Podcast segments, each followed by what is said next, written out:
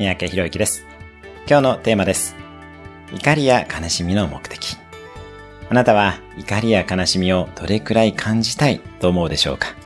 おそらくできれば感じたくないという方の方が多いかと思います。ただ、すべての感情には意味や目的があります。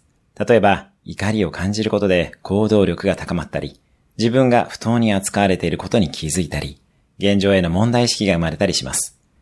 また、悲しみを味わうことで、他者へ共感ができるようになったりもします。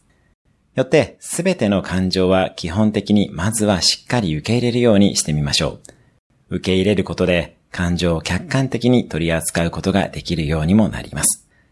今日のおすすめアクションです。今感じている小さな怒りの目的やメリットを考える。今日も素敵な一日を。